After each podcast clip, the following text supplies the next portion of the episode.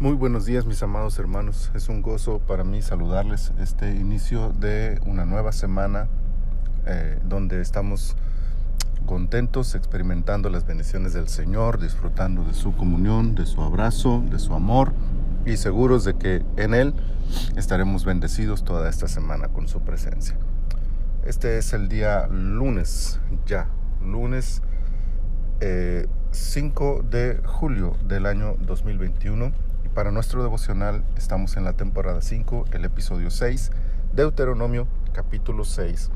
Y este día quiero leerles el versículo 5, que es un versículo muy famoso de este capítulo que dice, y amarás a Jehová tu Dios de todo tu corazón y de toda tu alma y con todas tus fuerzas. La petición que Dios hace en este versículo es ser amado. El deseo de Dios es una relación personal, profunda, íntima y llena de amor. Pero además de esto, la otra palabra clave de este versículo es la palabra todo. Se repite tres veces en el versículo y las tres están relacionadas con la forma en que Dios debe ser amado. El corazón, el alma y las fuerzas son los estadios en los que ha de amarse a Dios. Pero lo que une y distingue este amor y estos espacios de amor es la totalidad. Todo significa cero espacios vacíos, significa inclusión absoluta. Todo es la desaparición del yo, del interés personal, a cambio de la satisfacción de aquel a quien se ama de manera absoluta. Por algo Jesús llamó a este el primer y más grande mandamiento. Amar a Dios es un privilegio y una orden al mismo tiempo. Pero una vez que se entiende esto, no hay medias tintas con Dios. O se le ama totalmente o se le ama a medias. O se le ama sin límites o a conveniencias. O se le ama en todo momento o según el contexto. La exigencia de este mandamiento es alta Quizá por eso sea el más importante.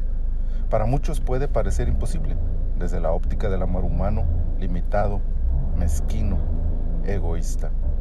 Pero desde la posición divina, esta clase de amor es posible cuando permitimos que su amor sea el que nos inunde, nos abrace y guíe por el camino que Él ha planeado. Dejarnos guiar por sus mandamientos y ordenanzas traerá paz, justicia y amor a nuestros corazones y esto nos llevará por el camino para encontrar esta relación amorosa que Dios espera tener con cada uno de sus hijos. Vayamos pues, oigamos su voz, aprendamos y practiquemos sus mandamientos. Veremos los resultados, seremos testigos de su bondad infinita y aprenderemos lo que dijo Juan el apóstol siglos después. Nosotros le amamos a Él porque Él nos amó primero.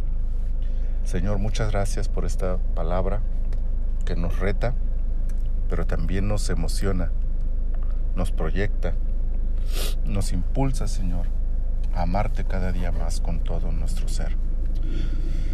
Ayúdanos, Señor, a hacerlo así, aprendiendo a vivir cada día más en tu perfecta voluntad, pero viendo también los resultados de esta obediencia hacia ti y que esto nos impulse más y más a amarte todavía con mayor plenitud en nuestras vidas. Señor, muchas gracias por esta palabra. Nos ponemos en tus manos esta semana y te pedimos que nos bendigas, nos guardes, nos prosperes, nos protejas y te glorifiques en la vida de cada uno de nosotros. Por Cristo Jesús te lo pedimos. Amén. Amén. El Señor les bendiga abundantemente.